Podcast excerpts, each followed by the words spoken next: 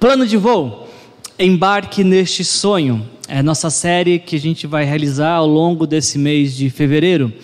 E essa série ela tem basicamente dois objetivos.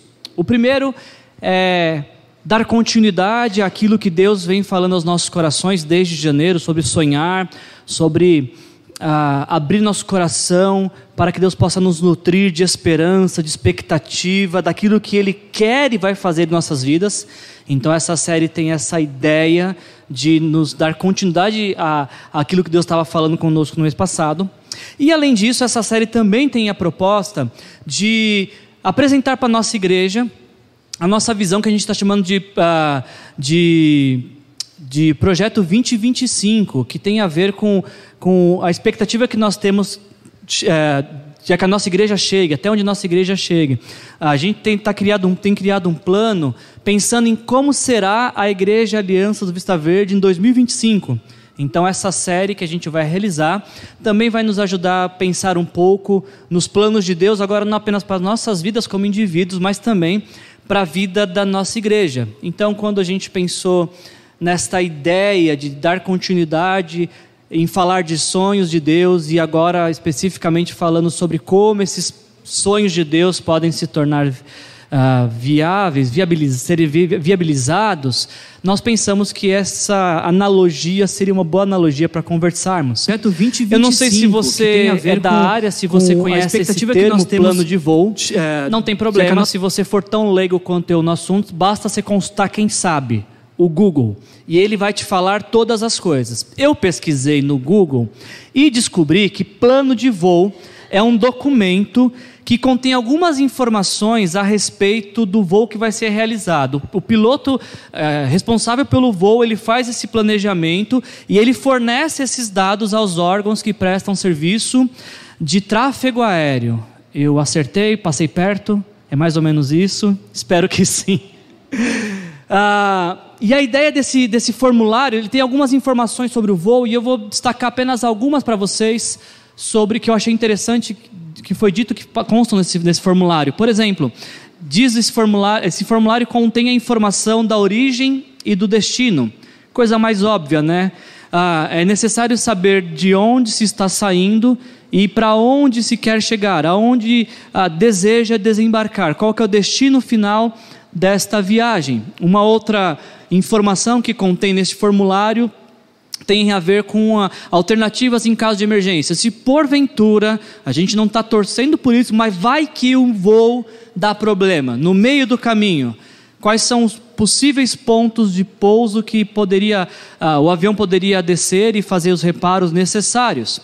Outra informação que contém nesse formulário, que seria o detalhamento de rota, uh, não apenas dizer de onde se está saindo e para onde está indo, mas qual caminho se pretende fazer entre origem e destino. Uma outra informação que contém nesse formulário também tem a ver com tempo de voo, uh, qual a estimativa de voo, se tudo correr é correto, se não tiver tráfego, não tiver trânsito, que hora que chega? Qual é a expectativa? É, que hora que eu posso avisar que alguém pode me buscar no aeroporto? Esse dado precisa estar nesse formulário. Outra informação importante que contém nesse formulário, cálculo de combustível. Muito bem, eu sei de onde eu estou e onde quero chegar e sei que caminho quero fazer, mas eu, a, a minha aeronave tem combustível suficiente para isso? Ou não, ela vai precisar fazer uma parada para reabastecimento? Esse é o tipo de informação que conta, consta nesse formulário. E por fim, uma última informação que eu achei interessante a quantidade de passageiros. Quantas pessoas vão estar presentes, qual a estimativa de ocupantes, de passageiros, uh, qual a capacidade máxima de passageiros, e essa questão é relevante para saber aquilo que vai ser transportado e que tipo de serviço será oferecido. Eu não sei vocês, mas quando eu olho para essas informações, e para esse detalhamento que contém nesse formulário, eu tenho a impressão de que podemos facilmente aplicar isso também à nossa realidade de vida como indivíduos, mas também como igreja, daquilo que a gente está se propondo a fazer nos próximos anos. Nos últimos, talvez, dois, três meses, ah, os líderes dessa igreja têm se reunido, nós temos orado, temos explanado algumas ideias, orado mais um pouco, meditando em alguns textos bíblicos, orado mais um pouco, edificando uns aos outros com aquilo que Deus tem falado no nosso coração, orado mais um pouco, e depois de todo esse tempo entre oração e meditação e jejum, e, e, e entendemos que Deus tem nos revelado alguma coisa sobre a direção e caminho que Ele tem dado para a nossa igreja e até onde Ele quer levar a nossa igreja. Eu creio que Deus tem nos revelado como será a Igreja Aliança de 2025 e tem falado aos nossos corações ah, quais, quais são os passos que nós precisamos dar para chegar nessa direção. Então, eu creio que isso pode nos ajudar um pouquinho nesse mês a pensar nessa questão da Igreja Aliança de 2025. Basicamente, sendo bem simplório com vocês, porque a gente vai falar isso muitas vezes ao ano e nas celas também constantemente, vocês vão nos ouvir falar sobre isso, mas sendo bem sim, simplista, a, a expectativa, o nosso plano de voo, nosso projeto 2025, ele consiste em basicamente quatro pontos. O primeiro deles formar pastores e missionários. Nós cremos de todo o nosso coração, Deus tem falado isso ao nosso coração, de que Deus vai levantar no nosso meio novos pastores e novos missionários. Temos orado por isso há muitos anos e cremos que estamos perto de ver nascer em nossa igreja novos pastores e novos missionários. Ah, e precisamos de novos pastores também para poder plantar novas igrejas. Deus tem falado ao nosso coração de que a Igreja Aliança no próximo cinco anos será uma igreja plantadora de outras igrejas. E quem vai plantar essas igrejas? Esses novos pastores que serão levantados por Deus. Acreditamos de todo o nosso coração de que também Deus nos conduzirá ah, num caminho de multiplicação de líderes e de célula, porque a igreja só pode, só podemos plantar outras igrejas se a vida de igreja estiver multiplicando em nosso meio. Ah, nada mais natural para nós do que ter a expectativa de multiplicação, uma vez que somos uma igreja em células e entendemos que a célula tem um período de multiplicação. E por fim, acreditamos também que nos próximos cinco anos muitas pessoas se achegarão a este lugar, ouvirão a nossa mensagem uh, e vão fazer parte da nossa família. Nossa família é uma família que está de braços abertos, portas abertas, onde todas as pessoas são muito bem-vindas a, a, se juntarem a nós, a, a caminharem conosco nessa jornada rumo à eternidade. Quando a gente olha para isso aqui, eu não sei o que vocês pensam. Você que, principalmente você que é membro desta igreja, o que, que vem ao seu coração quando você ouve teu pastor dizer que nos próximos cinco anos nós vamos, nós vamos ter novos pastores, nós vamos ter novas igrejas, nós vamos ter novas células. Uh, o que, que surge ao seu coração quando você sabe que esse lugar que você está ocupando, talvez, se você não chegar cedo, vai ter outra pessoa sentando? Talvez a primeira, o primeiro pensamento é emoção, alegria. Talvez o segundo pensamento que possa surgir é como é que a gente vai fazer isso? E se você está pensando isso, que bom que você pensou isso. Talvez foi aqui um, um transmimento de pensação. Eu sabia que vocês estavam pensando isso e eu vou te dizer o que, que cada um de nós precisa fazer. Simplesmente precisamos nos comprometer. E cada um de nós fazer esse questionamento como membros dessa igreja qual é o meu papel nessa história? Wilson, muito bem, que legal saber que Deus ah, quer levantar novos pastores, que Deus quer plantar novas igrejas, que Deus quer multiplicar líderes de célula, fazer novos discípulos, mas e eu? Aonde que eu entro nessa história? Nós contamos com você. Cada membro dessa igreja faz parte desse projeto e sem ah, vocês isso seria impossível. Vocês são as pessoas que Deus quer usar para isso. Agora, de repente, se você está nos visitando e pensando, ixi, eu acho que eu vim no dia errado. O pastor está falando só das coisas da igreja deles e o que eu tenho a ver com isso? Você que nos visita ou você que nos assiste pela internet, você tem tudo a ver com isso. Na verdade, a gente só faz um projeto de cinco anos pensando em vocês em vocês que não fazem parte da nossa igreja, em vocês que não fazem parte ainda da nossa família. Porque quando a gente fala neste crescimento, nessa expectativa de crescimento, a nossa intenção é que através da nossa vida você conheça o amor de Deus. E você saiba o quanto Deus te ama e o quanto você é importante para Deus. E que existe um lugar na família de Deus para você. Na verdade, todo esse esforço é para sermos relevantes não para nós mesmos, mas para quem não é ainda da nossa família, que não faz parte da nossa casa. Portanto, você que não faz parte da nossa igreja, você não vem no dia errado. Aliás, eu acho que não tinha melhor dia para você vir. Esse é um dia muito bom para você ter vindo. Para você saber que você é especial, de que Deus tem um plano para a sua vida e que nós gostaríamos muito de fazer parte deste plano de Deus na sua vida. Espero que você se junte a nós nesses próximos cinco anos e que juntos possamos compreender a mensagem do Senhor Jesus para a vida de cada um de nós. Ah, então, com tudo isso em mente que eu falei para vocês, pensando nessa ideia de plano de voo, pensando no projeto 2025, pensando naquilo que Deus quer fazer em nós e através de nós, eu decidi, como pastor dessa igreja, revisitar um texto que fez parte de muitos momentos da nossa história como igreja. Ah, por diversos momentos, João 15 esteve no nosso radar em momentos muito importantes assim da nossa história como igreja, e eu achei que para falar de algo tão importante, nada mais propício do que utilizarmos João capítulo 15. Então, durante esse mês de fevereiro, não vai ter surpresa, óbvio que se Deus não mudar esse plano, uh, nós vamos passar esse mês inteiro meditando em João capítulo 15. Pode ser inclusive uh, material do seu devocional semanal. Você pode, durante a semana, ler João 15, que você vai ficar antenado daquilo que a gente vai estar conversando. Vamos ler esse texto então, João capítulo 15, versículos de 1 a 17 abrir nosso coração para aquilo que Deus quer nos falar nessa noite, através desse texto, em nome de Jesus. Uh, João capítulo 15 nos diz o seguinte: Eu sou a videira verdadeira, e o meu pai é o lavrador. Todo ramo que estando em mim não dá fruto, ele corta. Todo ramo que dá fruto, ele poda, para que produza ainda mais. Vocês já estão limpos pela mensagem que eu lhes dei. Permaneçam em mim e eu permanecerei em vocês. Pois assim como um ramo não pode produzir fruto se não estiver na videira, vocês também não poderão produzir frutos a menos que permaneçam em mim. Sim, eu sou a videira, vocês são os ramos. Quem permanece em mim e eu nele, produz muito fruto, porque sem mim vocês não podem fazer coisa alguma.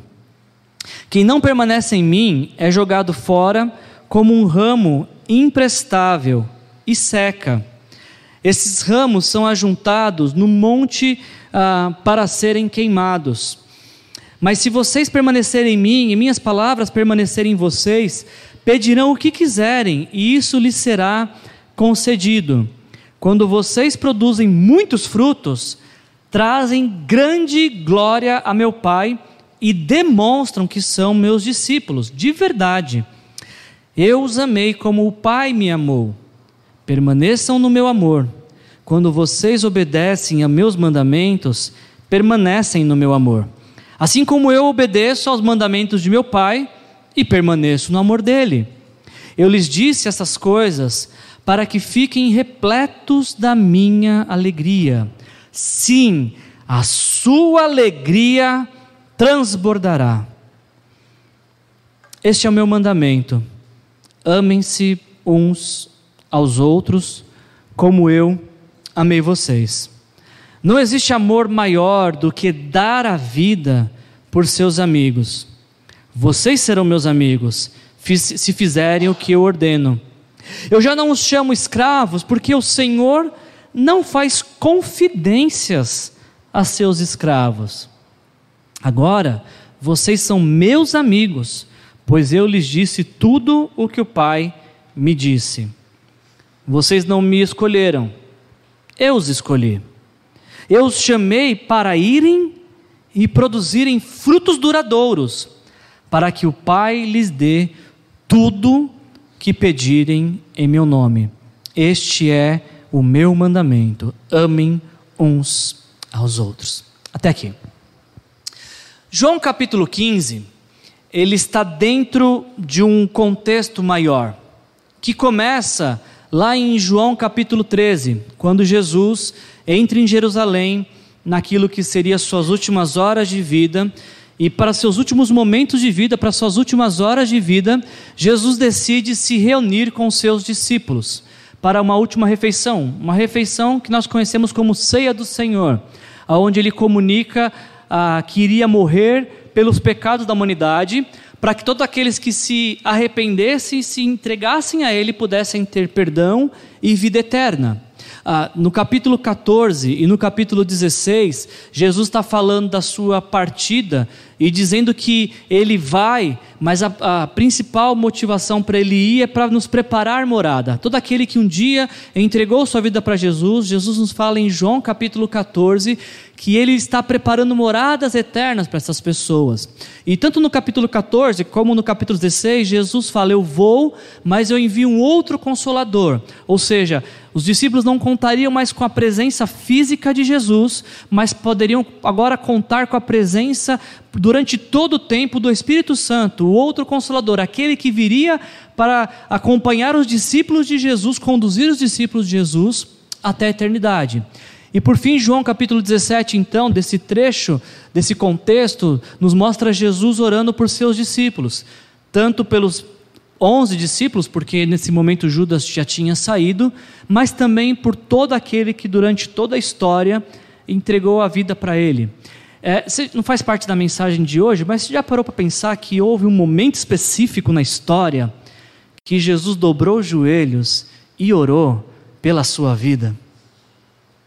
Aliás, você consegue imaginar Jesus orando por você? Pai, olha para aquela pessoa, tem misericórdia. Ou não, Deus abençoa, é tão bonzinho, tão bonzinho. Que oração que Jesus fez por você? Jesus orando por seus discípulos, por aqueles que viriam a crer isso nele, nesse caso eu e você. Agora, o que eu chamo a sua atenção é que é bem interessante que neste contexto então de ceia, de anúncio da morte, do sacrifício que ele faria, entregando a sua vida por nós na cruz, da, da promessa do Espírito Santo que viria para fazer parte da nossa vida, da oração, neste contexto, no meio dele está João capítulo 15 e Jesus nos falando ah, dessa história sobre a videira verdadeira, de que ele, Jesus, ele é a videira verdadeira. Mais uma vez, eu não sou especialista no assunto. Se você tiver curiosidade sobre videira, procure o Marcos e a Kátia, eles podem dar boas lições para vocês sobre isso. Mas eu imagino que, mesmo leigo como eu, você sabe que videira é um arbusto de onde nascem as uvas. Vocês sabiam disso, né? Não é novidade para ninguém, né? A uva não vem. Nossa, mas não vem na embalagemzinha do mercado? Não, antes ela está na videira. Antes ela surge na videira. Talvez todos saibam disso. Talvez agora o que possivelmente você não sabe é que ah, o cultivo de videira é uma das ah, mais antigas ah, atividades agrícolas do mundo. Existem relatos históricos de videiras sendo cultivadas no Egito, na Ásia Menor, há mil anos antes de Cristo, porque da videira saiu a uva e uva que é utilizada para a produção do vinho. E o vinho, durante todo o período histórico, inclusive no período da narrativa bíblica, ele tem uma simbologia, a ideia de que é a bebida da celebração. A gente às vezes perde um pouco essa perspectiva por conta da, do pecado da embriaguez, mas não podemos deixar de, de considerar o fato de que o vinho, na Bíblia, ele é sinônimo de alegria. Ele é sinônimo de vida, e vida abundante, vida plena. Ah, eu falei para vocês que ah, ah, existem registros históricos ah, de que vinho, é, vinho não, perdão, videira e uva são cultivados há mais de mil anos antes de Cristo. Só que se a gente volta e ler a narrativa bíblica, a gente vai ver que muito, muito tempo antes do Egito, há, há mais de dois mil anos antes de Jesus, existia um homem chamado Noé, você deve conhecê-lo pela arca, que não era do Noé, a arca era de Deus que Noé usou, mas enfim, ele acabou ganhando a reputação. Ah, o Noé da arca de Deus, ele nos diz o relato bíblico que a primeira coisa que ele faz quando ele desembarca da arca, quando libera todos os animais, cada um vai cuidar da sua vida, que eu vou cuidar da minha. Primeira coisa que ele faz é cultivar uma vinha, porque ele era agricultor. Só que o nosso Noé pisou na bola, exagerou um pouco na dose, bebeu demais e ficou embriagado. É o primeiro caso de embriaguez pós-dilúvio. Mas a, não podemos perder essa perspectiva de que a, a ideia do vinho é alegria. Não perca isso de vista, por favor. Que vinho é sinônimo do quê? alegria. Por que, eu estou te falando isso? Porque ah, na Bíblia, por diversas e diversas vezes, Israel é apresentada como a videira de Deus. E nesta analogia, quando Deus chama Israel de videira, a proposta de Deus é que Israel se responsabilizasse em levar a alegria da salvação a todas as nações. Era plano de Deus de que Israel fosse plantada no meio da terra e, através de Israel, todas as nações do mundo pudessem conhecer a salvação que Deus estava provendo para o mundo. O problema é que a videira que Deus plantou, chamada Israel, ela não frutificou. Eu não mexi nisso aqui ainda não, hein, gente. Não foi eu não.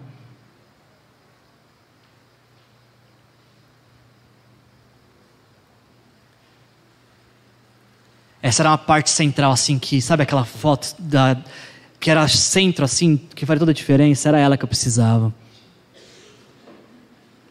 Imagine nesse branco aqui uvas murchas, secas, sabe? Usa sua criatividade, agora um pouco da sua fé. Você está vendo uvas estragadas aqui, tá? Era a foto que tinha. Deus tinha uma proposta de que Israel ah, fosse uma grande frutífera videira, porém a videira de Deus, chamada Israel, não cumpriu o seu papel na história. E ao invés de levar a alegria de Deus para as nações, a videira de Deus, chamada Israel, acabou ah, se voltando para si mesma e vivendo apenas para os seus próprios interesses. E a consequência disso é que ela acabou sendo destruída e não cumprindo o propósito de Deus na história. A gente lê alguns textos, daqui a pouco a gente vai projetar aqui, mas eu queria ler para vocês esses textos.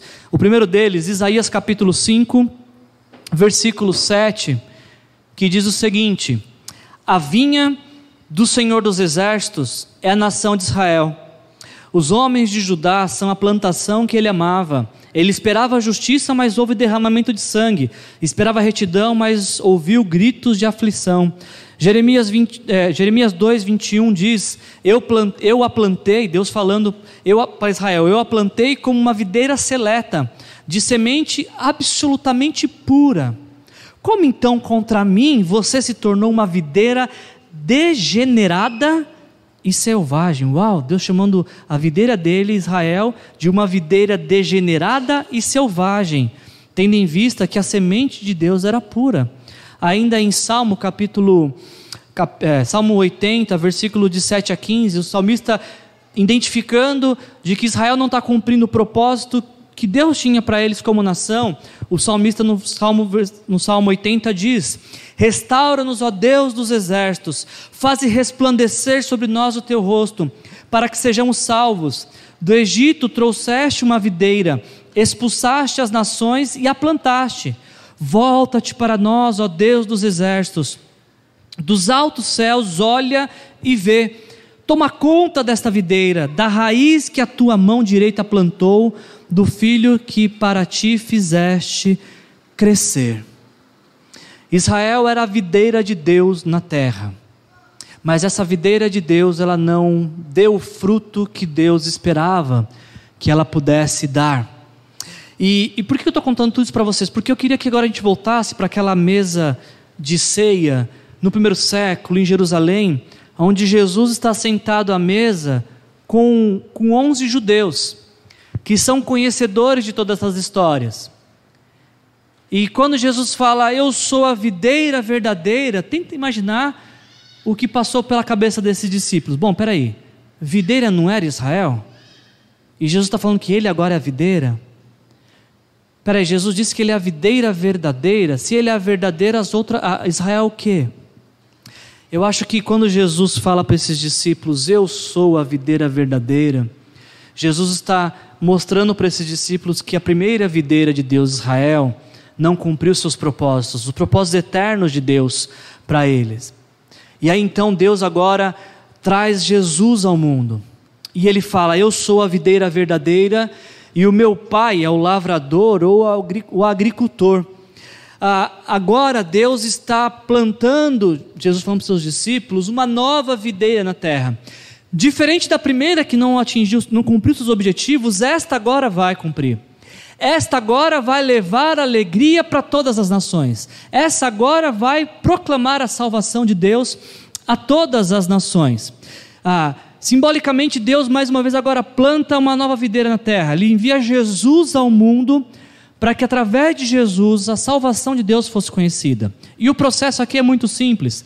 Deus envia Jesus ao mundo, que por sua vez envia os seus discípulos, e aquilo que Deus está fazendo em Jesus, que faz em seus discípulos, seus discípulos reproduzem no mundo.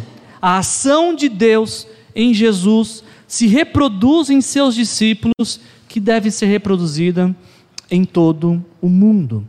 Ah, a gente está falando de fruto, e, e você que lê o texto, se você gosta de fazer anotações, destacar, você vai ver que fruto é uma palavra que se repete muito em João capítulo 15. E é importante que a gente entenda o que, que Jesus está falando aqui quando ele fala sobre fruto. Ele fala: todo ramo que está em mim não dá fruto, ele corta, e todo ramo que dá fruto, ele poda para que produza ainda mais fruto. No. Ah, coletivo evangélico, no pensamento coletivo evangélico, se você perguntar para algum eh, evangélico o que é fruto, rapidamente imagino que a maioria vai dizer: não, fruto é quando você é, converte alguém. Quando você, que está caminhando com Jesus, você fala de Jesus para alguém e essa pessoa entrega a vida para Jesus. Então aí, ixi, eu estou mal, então não estou produzindo nada porque eu não levei ninguém para Jesus. É, eu, eu não sei, gente, eu olho para não apenas para esse texto, mas numa visão mais ampla, bíblica, e eu acho que a ideia de fruto que Jesus nos transmite aqui, ela está mais conectada com outros textos bíblicos do que falar sobre conversão. A Bíblia nos, nos fala de um homem chamado prontas para receber Jesus, quando Jesus surgisse ao mundo. E aí se torna como que um, a, a, a, onda do momento, a moda do momento, batismo em Jerusalém por João Batista. E aí muitas pessoas começam a vir, algumas genuinamente arrependidas, mas outras apenas ah, para manter um status social, para ficar bem diante da sociedade. Alguns desses grupos fariseus se aproximam querendo ser batizados, mas sem antes terem a transformação do coração. Então, para esse grupo, em, em Mateus capítulo 3, versículo 8, ah, João Batista diz ah, quando muitos fariseus, quando viu que muitos fariseus e saduceus vinham para onde ele estava batizando, disse-lhes: raça de víboras, quem lhes deu a ideia de fugir da ira que se aproxima? Está vendo? Você reclama do seu pastor? Olha esse pastor aqui, como ele chama as pessoas, de raça de víboras. Então, tinha nada a ver com a mensagem, né? Raça de víboras, quem lhe deu a ideia de fugir da ira que se aproxima? Deem fruto que mostre o arrependimento. A palavra aqui, fruto, surgindo. O apóstolo Paulo vai também usar essa palavra em Efésios capítulo 5, quando ele fala: Vocês que não antes de entregarem a vida para Jesus, vocês eram trevas, mas agora que se renderam a Jesus, vocês são luz no Senhor. E como consequência disso, vivam como filhos da luz, pois o fruto da luz é, consiste em toda bondade, justiça e verdade. Aprendam a discernir o que é agradável ao Senhor.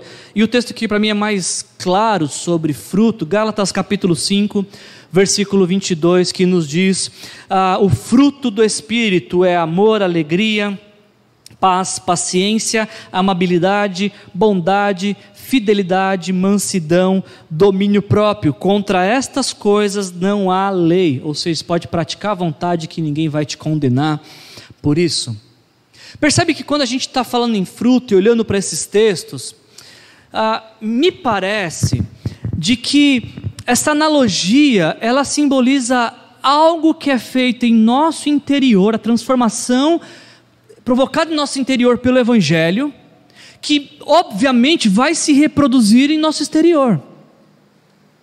Deem frutos de arrependimento. O que significa isso?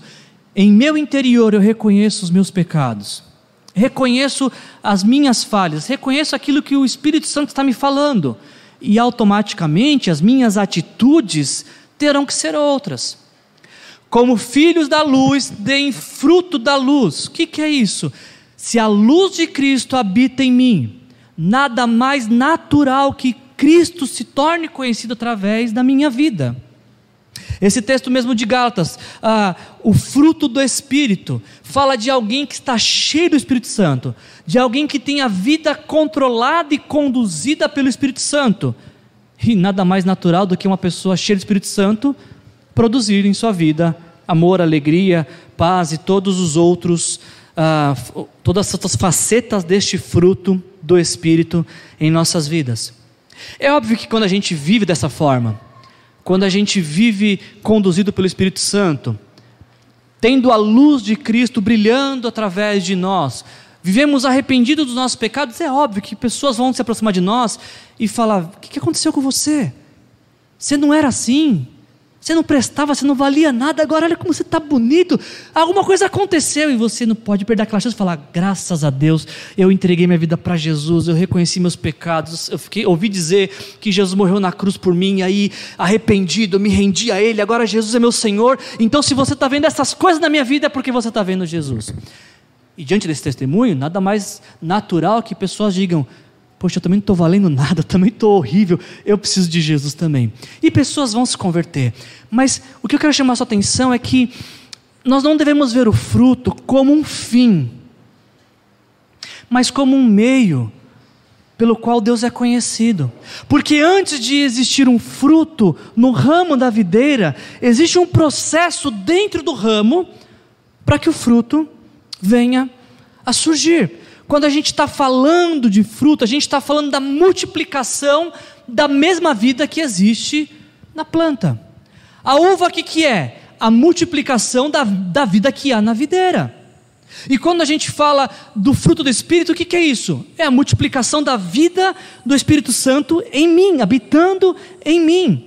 De forma que a ênfase não é na minha produção, mas naquilo que me levou a produzir. Eu quero repetir isso. A, a, a, ênfase aqui não é naquilo que eu faço para Deus, mas é naquilo que Deus está fazendo em mim, que obviamente vai dar um fruto. Eu sei que a gente tem dificuldade com isso, né? Porque a gente, a gente é tão acostumado a, a dar ênfase na nossa produção, a gente tem tanta tendência a destacar nossos grandes feitos que nem sempre consideramos o que está sendo feito no nosso interior. E às vezes olhando para uma pessoa que está fazendo muitas coisas e a gente fala, poxa, olha que grande produção, que bela videira, porque olha que, que ramo bonito que está produzindo tanto fruto. E a gente desconsidera essas palavras de Jesus, quando ele diz: existem alguns ramos que estando em mim não dão fruto. Peraí, Jesus, peraí, só um minutinho. Como assim? Jesus é a videira, certo? Certo. Então as pessoas são o quê? Os ramos, certo? Certo. E existem alguns ramos que dão fruto, certo? Certo. Por quê? A semente é boa, certo? Certo. Mas se a, se a videira é Jesus, ou seja, a origem é boa e alguns ramos estão dando fruto, por que outros ramos nessa mesma videira não dão fruto? Porque a gente confunde às vezes produção com atuação de Deus em nossas vidas. Eu quero ilustrar isso aqui com um exemplo que vai ficar muito óbvio para você. Pode ser que até aqui você está meio confuso, pensando o que você vai jantar daqui a pouquinho, mas essa é a hora que você retorna por causa desse exemplo aqui, ó. Judas Iscariotes estava com Jesus, pregou em nome de Jesus, expulsou demônios em nome de Jesus, curou em nome de Jesus.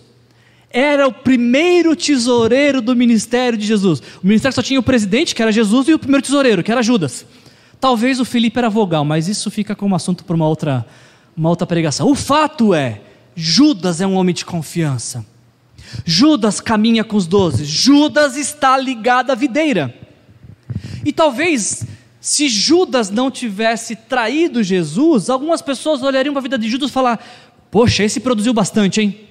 Pregou, curou, expulsou demônio, cuidava do dinheiro, era um homem ocupado com muitas atividades.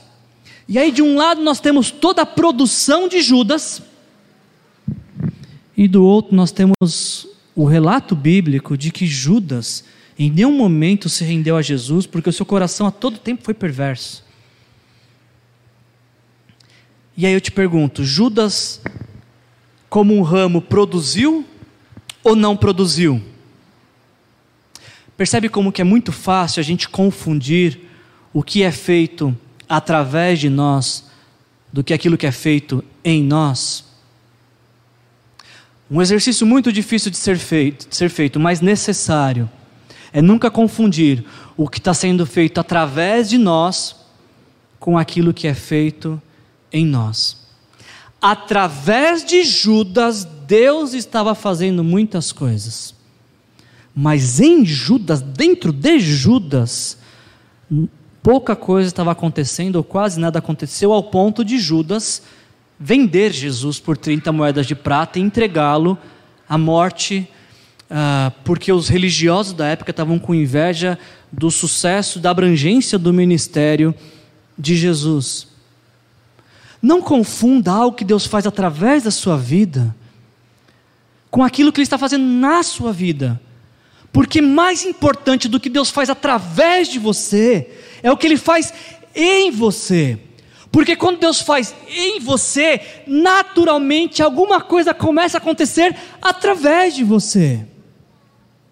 E pode ser que muitas coisas estejam acontecendo através de você, sem que nada esteja acontecendo em você. Mas se está acontecendo algo através de você e nada em você, possivelmente você é um fruto que está em Jesus, um ramo que está em Jesus, sem frutificar. Sem frutificar. Eu penso que muitas, ah, nos nossos dias, assim como Judas, muitas pessoas também estão em Jesus. Estão em Jesus de uma forma religiosa.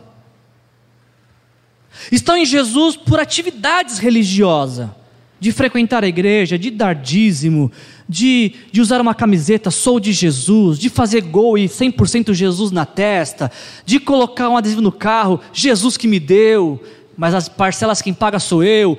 E sabe, Existem muitas formas de estar em Jesus nos nossos dias.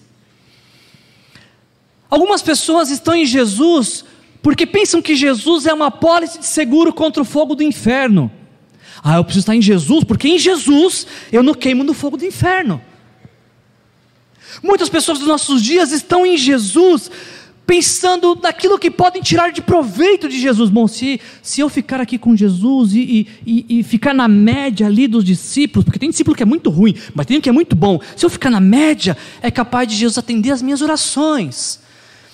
E a gente vai percebendo que os anos vão passando, os anos vão passando, os anos vão passando, e não há mudança no interior, não há mudança na motivação pecaminosa do coração. E pela misericórdia de Deus, Jesus deixa que essas pessoas fiquem, permaneçam. Mas João capítulo 15 nos traz um alerta de que permanecer em Jesus sem frutificar não dura muito tempo. Não dura muito tempo. Ah, porque Deus vai se arrancando. Não, porque essas pessoas não querem ficar em Jesus. Porque como ficar em Jesus não produzir, sendo que Produzir é algo automático por estar em Jesus. Aliás, eu acho que alguém para estar em Jesus não produzir tem que fazer muita, muita força. Como a gente gosta de falar dos amigos nossos, aí tem que atrapalhar muito Deus para estar em Jesus e não frutificar. Porque naturalmente, quando nossas vidas são rendidas aos pés de Jesus, nada mais natural e esperado do que frutificar. Bom, esse é um caso desse texto que Jesus fala. Existem algumas pessoas que estão nele e não frutificam. Não se espante se você conhece alguém que diz que pertence a Jesus, mas você não vê nada de nessa vida. Pode ser que essa pessoa esteja em Jesus, Jesus por tantas coisas, mas isso não se sustenta. Mas por outro lado, esse texto vai nos falar de um outro grupo de pessoas, de um grupo que certamente eu e você gostaríamos de fazer parte, ser identificados, como aqueles que estão em Jesus e dão fruto. E se você é um desses que estão em Jesus e estão frutificando, graças a Deus, por, por todo o mérito de Deus, talvez em algum momento a expectativa que surja é: olha só como eu estou frutificando. Eu acho que Deus está muito feliz com a minha vida porque eu estou frutificando, então talvez Deus vai me limpar um pouquinho, quem sabe Deus vai me colocar um, um como é que é? um cachecol em volta de mim, do, desse ramo, para que eu fique quentinho e bonitinho. Quem sabe Jesus coloca uns adornos em volta de mim, porque eu estou frutificando. Talvez essa seja a expectativa de alguns, mas olha que interessante o que esse texto diz. Quem não dá fruto, o que, que é feito? Corta. E quem dá fruto, o que, que é feito? Corta também. Como assim? Quem dá fruto não tinha que ser elevado, colocado como ramo mestre, assim, né? Tipo, lá no alto para todo mundo ver? Por que, que, quem não dá fruto é, é podado, é um tipo de. é um corte? E quem está dando fruto também é cortado com a poda? Interessante essa palavra que surge aqui, ah, para poda, talvez na sua, na sua Bíblia esteja como limpos, né? Aquele que dá fruto é limpo para que dê mais fruto. Essa palavra ela só aparece duas vezes no Novo Testamento. É a palavra grega katairo, e ela aparece aqui usada por João em, em João 15, e depois ela só vai aparecer na Bíblia em Hebreus capítulo 10, versículo 2, onde a gente lê. Os adoradores tendo sido purificados uma vez por todas, não mais se sentiriam culpados de seus pecados. Tanto em João 15, a palavra que aparece para limpos ou poda, ah, para Hebreus capítulo 10, onde a palavra catários foi traduzida por purificados, acho que a ideia é a mesma. Quando estamos frutificando, Deus está removendo qualquer tipo de impureza que possa existir em nossas vidas para que possamos frutificar ainda mais. O intuito deste, desta poda, que pode ser sofrível, sofrível porque a poda é um corte, pode ser sofrível, mas a proposta disso, a intenção disso, é dar continuidade, aumentar a ação de Deus em nossas vidas. Para para pensar um pouquinho. Isso não dá um certo medinho de você pensar assim: que todas as privações, necessidades, inquietações, ansiedades, desejos não atendidos, talvez seja Deus nos podando, para que eu e você possamos continuar crescendo e frutificando. Já parou para pensar que muitos dos motivos que te deixam ansiosos Talvez é para deixar você ansioso mesmo, para que você possa não confiar mais em você, mas passar a confiar em Deus. Já parou para pensar que às vezes, às vezes, apenas às vezes, um pouquinho de falta de dinheiro é para que o seu coração não se renda ao dinheiro, mas se renda ao Deus que te permite ter rendimentos?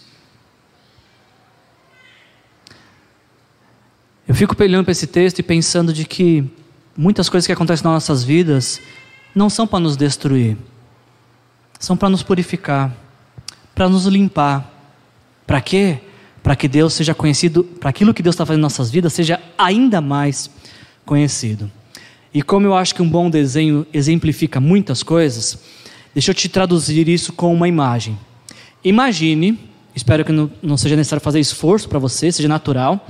Imagine que você está ah, tendo uma, a sua caminhada com Jesus e que ao longo dessa caminhada Jesus está transformando sua vida. Ah, você está se tornando, você possivelmente não é quem você deveria ser, mas certamente você já não é mais quem você era, porque o Espírito Santo de Deus está trabalhando na sua vida. E imagina que você está caminhando feliz com Jesus e você percebe que o Senhor está te conduzindo a um próximo nível de fé, onde você percebe de que algumas coisas ainda precisam ser trabalhadas na sua vida. Vamos pegar, por exemplo, coisinha simples assim, quase indolor. Pensa, por exemplo, no fruto do Espírito. Que o próximo, a próxima etapa da sua vida espiritual seja essa produção abundante do fruto do Espírito. E você fala, Amém, Senhor, eu quero mesmo amar mais, eu quero mesmo, Senhor, ser mais paciente, eu quero ser mais alegre. E Deus ouve essa oração. Pergunta: O que você acha que vai acontecer neste segundo degrau da sua vida para que você possa avançar. Você acha que você vai dormir e é um dia você vai acordar, nossa, estou com uma paciência hoje, uau! O que você acha que vai acontecer na sua vida para que você seja mais amoroso, para que você esteja mais em paz, para que você tenha mais domínio próprio. Você acha que o mundo vai virar cor de rosa? Não, não vai. Eu acho que ele vai escurecer. E você vai passar por situações que vão te colocar diante de situações que, se não for pelo Espírito Santo, você faz algo horrível. Mas pelo Espírito Santo você vai transpor isso.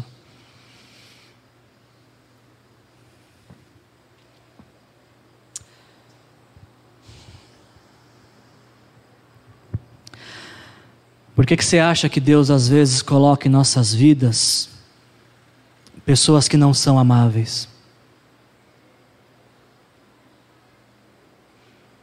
Para que possamos amá-las e crescer na fé. Por que, que você acha que às vezes na vida tantas coisas cooperam para a nossa tristeza? Para que a nossa alegria não esteja nas coisas, mas no Senhor. Porque às vezes você acha que o mundo debaixo dos nossos pés estremece, para que a nossa paz não esteja no mundo, mas esteja em Cristo, a nossa rocha. O, o ramo que está dando fruto é limpo, podado, purificado é removido todas as impurezas, para que ele possa continuar revelando ainda mais a grandeza de Deus, revelando ainda mais quão Deus é grande e poderoso, capaz de transformar nossas vidas. Onde a gente tinha tudo para fazer contrário à vontade de Deus, a gente faz tudo o que aponta para Deus por nossos méritos, virtudes? Claro que não, porque o Espírito Santo de Deus está operando em nós poderosamente. Guarde essa frase aqui no seu coração. Deus está trabalhando em nós para se tornar conhecido através de nós. Quando Deus nos pede para ser paciente, não é para a gente não fazer nada, é para Aliás, fazer, esperar nele é fazer tudo. Existe um grande, existe um grande esforço. Quando Deus nos faz, nos, nos pede para procurar a paz, não é para que, ah, então quer dizer que todo mundo pode pisar em mim? Não, não é isso. Quer dizer que todos pisaram em Jesus e o crucificaram, e por conta desse sacrifício a gente pode agora estar em pé, de forma que a nossa paz não está na circunstância, mas está nele, e naquilo que ele fez por nós, e naquilo que ele ainda vai fazer por nós e através de nós. Quando Deus está trabalhando em nós, é para que a gente possa frutificar e através desse fruto as pessoas falem: existe um Deus presente nesta vida que não está em lugar nenhum mais desse mundo e eu quero conhecer este Deus. Porque todo, toda árvore se dá a conhecer pelos seus frutos. Se você, mais uma vez, você não é especialista como eu, e passa pela rua e você vê uma árvore frutífera e você fala, eu não sei o que é isso aqui. Tem gente que sabe pelo cheiro da folha, né? Eu não sei nem pela aparência do fruto, às vezes. Mas, se você é como eu e não sabe identificar algumas árvores, e você passa assim e você fala: que será que é isso aqui? É uma macieira? É uma cerejeira? É uma mangueira? E você não sabe o que é. Como você chega à conclusão de que árvore que se trata? Pelo fruto.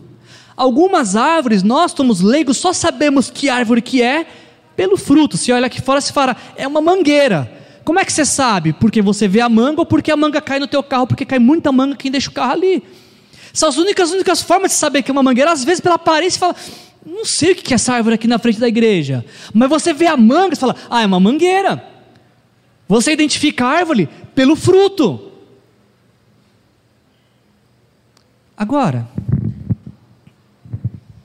quando Jesus fala que todo ramo dá fruto e vai produzindo mais fruto,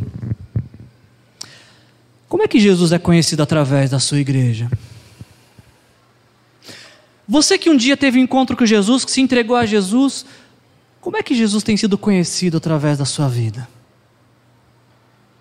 Houve um tempo que a gente achava que Jesus seria conhecido em nossas vidas pelo nosso anonimato. Eu vou ficar no cantinho As pessoas vão ficar indo, se eu estou de pensamento ou se eu estou isolado. Eu vou ficar lá quietinho. E as pessoas vão olhar, olhar para mim e falar assim: Nossa, como você é quieto? Tem algo diferente em você? E você fala: Ah, é porque eu pertenço a Jesus. Eu jogava bola com, com um cara e, e por uma prática minha, talvez por educação dos meus pais, a primeira coisa que eu faço quando eu chego no recinto é cumprimentar as pessoas. Então, eu chegava no, no clube e cumprimentava um a um e perguntava como é que foi a semana. Esse rapaz evangélico, ele chegava e ia lá pro cantão assim da arquibancada, lá no final de não tinha ninguém, e colocava fone de ouvido. E aí eu falei um dia para ele, ô fulano, por que você faz isso, cara? Você se isola. E ele fala, é que eu não me misturo com esses ímpios. E eu espero que isolado eles vejam a diferença em minha vida. Eu falei, nossa, interessante, cara, eu tenho a mesma expectativa de que eles vejam a diferença na minha vida. Só que ao invés de me isolar, estou no meio deles, conversando com eles falando do que o Corinthians vai fazer neste ano. Alguns não gostam, mas a maioria adere. Porque é, é, na vida, na vida, que as pessoas sabem que nós somos discípulos de Jesus. Não é pelo nosso isolamento, não são por nossas canções, por nossa vestimenta. É vida na vida. É aquilo que a gente está compartilhando do que tem acontecido em nós, dos nossos anseios e como Jesus é a resposta para todos os nossos anseios. Mas não é nos isolando do mundo que as pessoas sabem é a ação de Deus sendo visível em nossas vidas. Até porque o fruto não é para a árvore, o fruto é para quem o consome. Quando frutificamos, não é para nós, é para o mundo que Deus quer alcançar.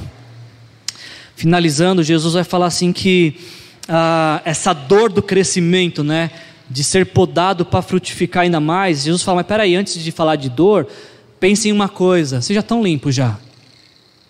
Estavam às vésperas de ser podados, mas já estão limpos. É mesmo? Por quê?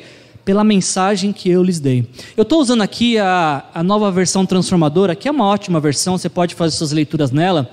E eu achei interessante de que a palavra grega, que para muitas de nossas versões está traduzida por uh, vocês estão limpos pelo aquilo que eu tenho lhes falado, aqui foi traduzido por pela mensagem que eu lhes dei.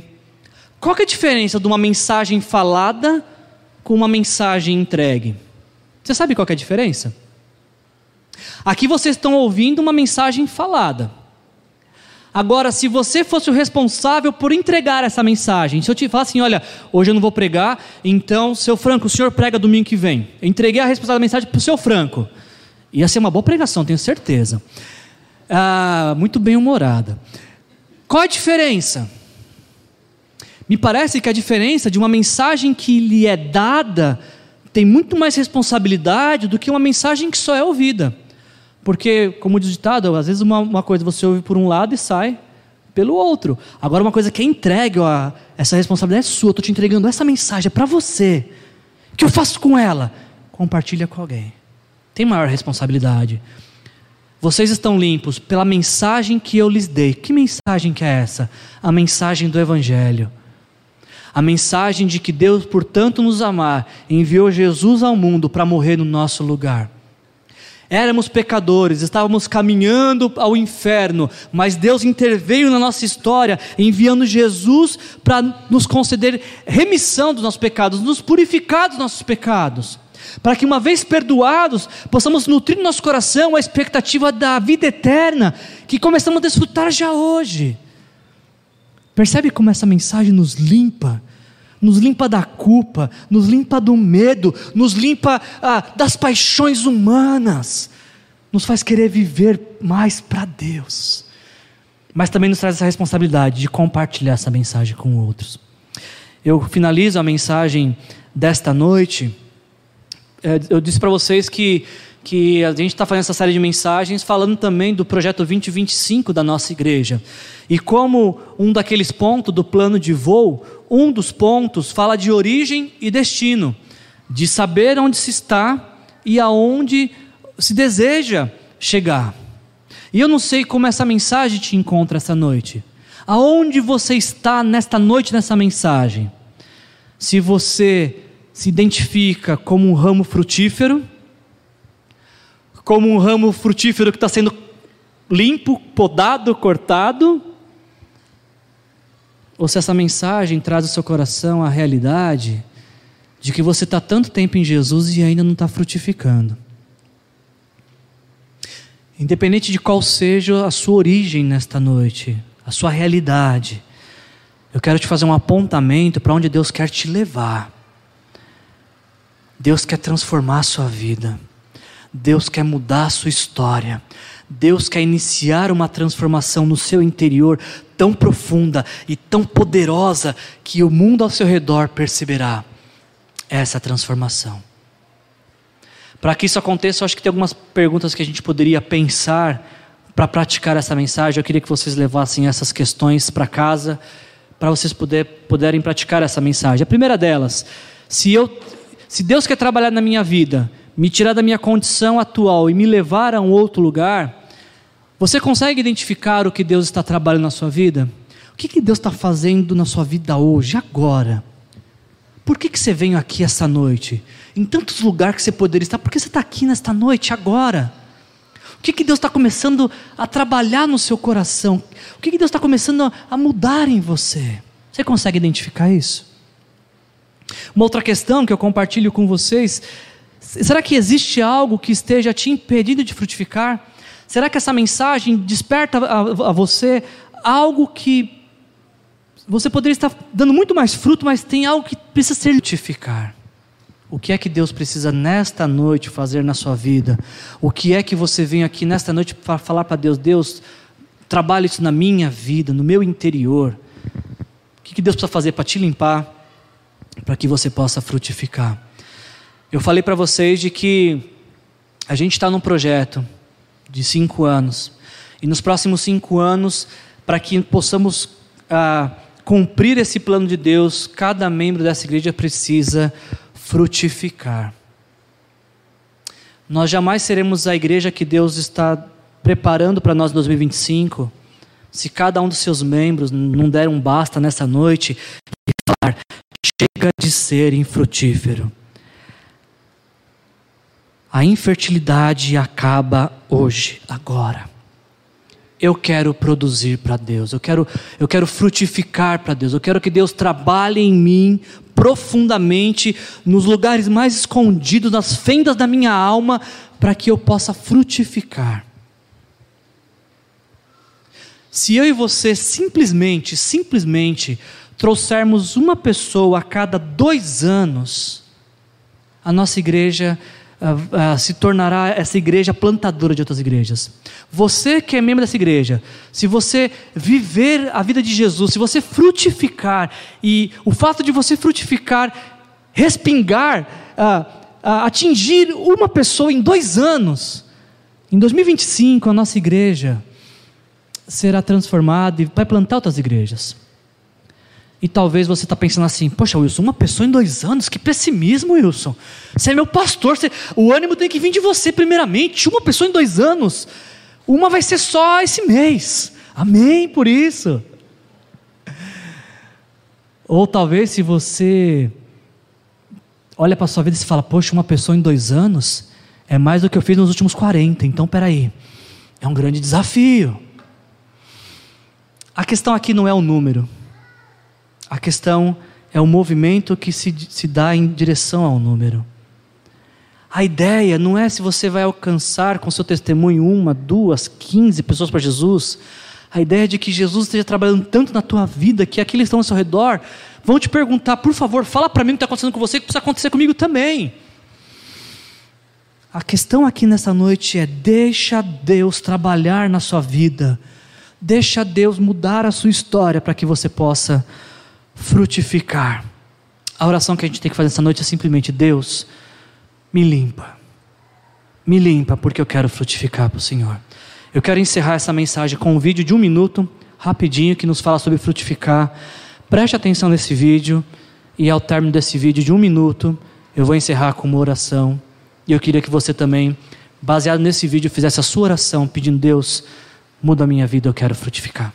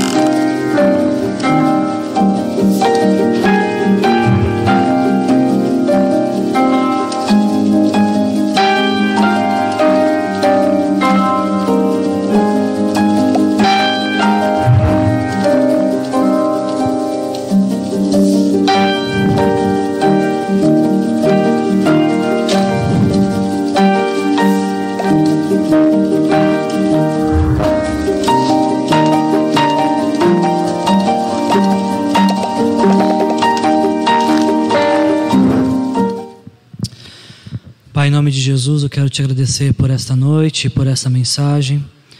Obrigado por ter nos trazido aqui, Senhor, para ouvir que o Senhor quer trabalhar em nossas vidas para que possamos frutificar, Senhor. Nos faz frutificar, Pai. Nesta noite mesmo, já fala ao nosso interior aquilo que o Senhor quer limpar, o que o Senhor quer podar em nossas vidas, para que possamos frutificar de uma forma que o Senhor seja conhecido no mundo e também glorificado, Pai. Pedimos que o Senhor nos ajude, Pai, porque essa é uma obra totalmente do Senhor.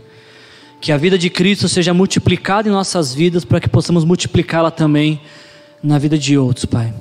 E da mesma maneira que um dia lançar essa semente do Evangelho nas nossas vidas, nos dê nesta semana já, Pai, a oportunidade de lançar essa semente do Evangelho na vida de outras pessoas e cada um de nós poder trazer pelo menos uma pessoa aqui semana que vem para ouvir essas mensagens que têm transformado a nossa vida, Senhor.